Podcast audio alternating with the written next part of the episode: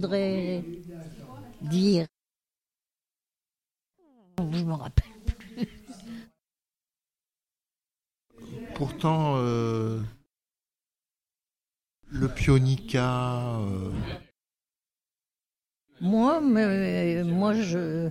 ah, mon souvenir le plus ancien, c'est. euh, euh, c'est- Euh,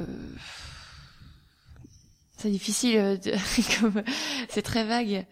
Euh, un souvenir d'enfance. euh, De mon enfance Je me souviens de mon enfance Oui ou non?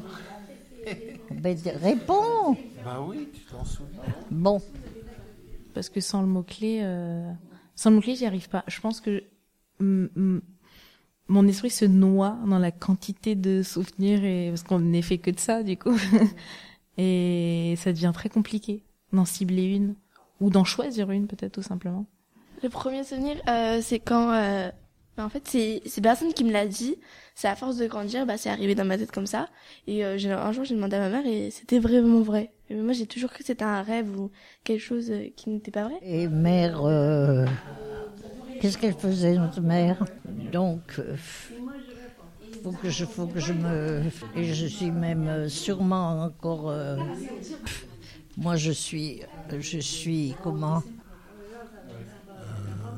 Oui ou non? Tu, Tu quoi? Ça, ça- ça-